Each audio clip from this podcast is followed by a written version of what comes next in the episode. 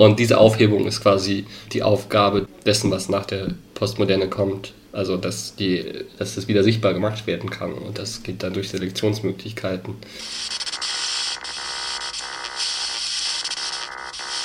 Man kann so diese Sprünge, diese semantischen oder syntaktischen Sprünge in Lyrik viel besser begründen als in Prosa. Deswegen erscheint es mir leichter.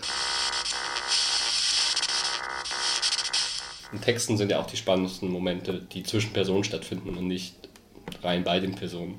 Genau, dementsprechend sind so die spannendsten Momente in der Kunst nicht die oft rein menschlich oder rein maschinell sind, sondern dazwischen stattfinden. Lasse Kohlmeier sitzt im Teambüro des Prosa Nova Festivals, um mit mir über das zu reden, was er ganz unspezifisch mit Die Maschine betitelt. Die Maschine, das ist ein Programm, das Lasse für seine Informatik-Bachelorarbeit geschrieben hat. Es soll das eigene Schreiben unterstützen, indem es auf Texte zurückgreift, die vorher eingespeist wurden. Die Maschine ist aber auch der Titel eines Workshops, in welchem sich die TeilnehmerInnen mit den Funktionen dieses Programms auseinandergesetzt haben. Genau, die Maschine beeinflusst den Schreibprozess oder stellt ihn aus, indem ähm, sie, während man schreibt, ähm, immer nach bestimmten Zeichen, bei mir jetzt Leerzeichen und Punkte, neue Wörter vorschlägt. Genau, es war so das erste Mal, dass ich mich quasi also mit mehreren Leuten gleichzeitig diese ähm, Programm ausgesetzt habe und wir haben dann darüber diskutiert, Erfahrungen ausgetauscht, die wir auch äh, in dem Workshop gesammelt haben mit der Maschine. Ähm, aber ich fand so alle Texte, die vorgelesen wurden, eigentlich ziemlich gut.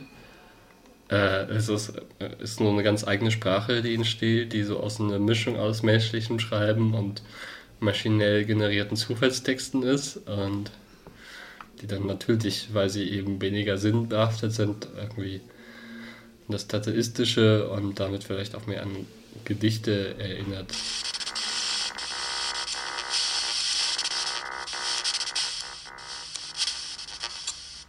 Also die Maschine kann man selbst, glaube ich, auch als Form des Lesens betrachten.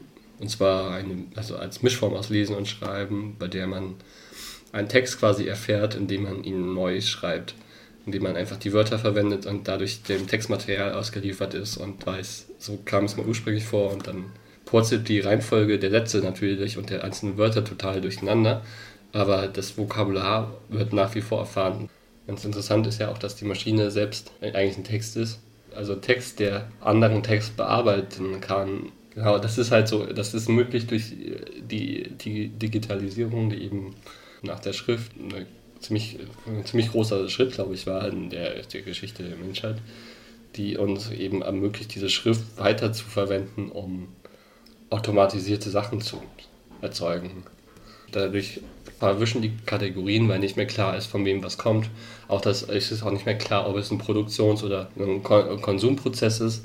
Also der Begriff des Prosumers oder der Prosumerin bekommt nochmal eine ganz andere Bedeutung dabei, weil es nicht nur noch darum geht, im Internet quasi Content zu lesen und zu produzieren, sondern beides auf einmal in einem einzigen Arbeitsschritt zu machen.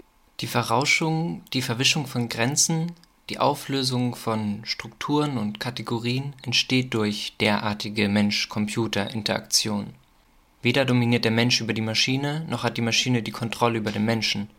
Beides beeinflusst sich symbiotisch. Und äh, ja, dabei dann ist man so bei dieser Idee dieses äh, Cyborgs, der in den 50er Jahren eigentlich schon aufgekommen ist mit der Kybernetik, als es darum ging, äh, Menschen ins Weltraum zu schicken. Und die Idee war ursprünglich quasi, äh, dass man Menschen nicht, äh, dass man nicht die Umwelt an die Menschen anpasst, weil das Weltall viel umständlicher anzupassen ist, sondern den Mensch an die Umwelt, äh, indem man ihn einfach technologisch so erweitert, dass er äh, keinen Raumanzug braucht, aber trotzdem im All überleben kann, indem man ihm bestimmte technische Geräte einsetzt.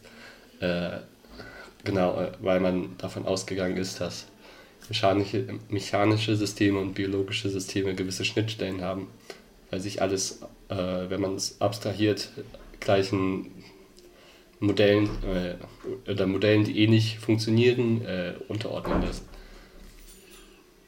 Und mh, hm, in den 70ern oder 80ern hat Donna Haraway das ja weiter aufgegriffen Und äh, ihr Cyborg-Manifest als ein Art, eine Art feministisches Manifest geschrieben, mit dem sie aber auch gleichzeitig mit gewissen Formen des äh, Feminismus so ein bisschen abrechnet. Äh, und eben diesen Cyborg-Begriff dazu genutzt, um die Grenzen, also weil sie damit vorführt, dass so Grenzen verwischen, auch die Grenzen zwischen männlichen und weiblichen, äh, also die, deren Verwischung zu fordern, statt so einen Feminismus zuzureden, der ähm, eher gewisse Aspekte, die Frauen besonders auszeichnen, hervorruft.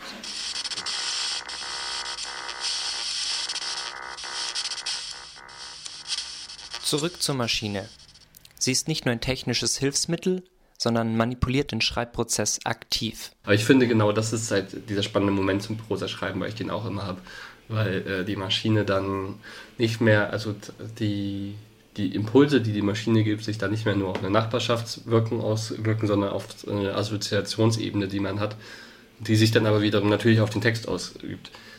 Das heißt, dann, dann kommt auf einmal eine zweite Maschine dazu, also viel stärker vielleicht, nämlich so das menschliche Gehirn, was, ähm, was äh, auf einmal so mit den Eindrücken, denen es ausgesetzt ist, versucht, was anzufangen und zwischen äh, enormen Verbindungen knüpft, die es davor vielleicht nicht hatte.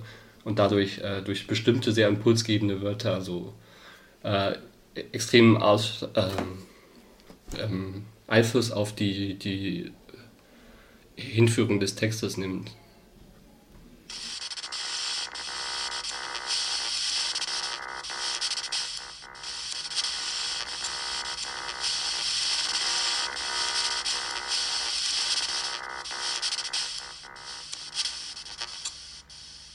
Also ich habe immer mal überlegt, ob ich einen Schalter einstellen soll in der Maschine, auf denen einfach nur noch zufällige Wörter generiert werden und, ob, und gucken, ob es auffällt. Ich, ich hatte aber ein bisschen Angst davor, weil wenn es nicht auffällt, dann heißt es so, ich kann, kann mir sehr viel Aufwand sparen. Aber es wäre auch ein bisschen witzig. Also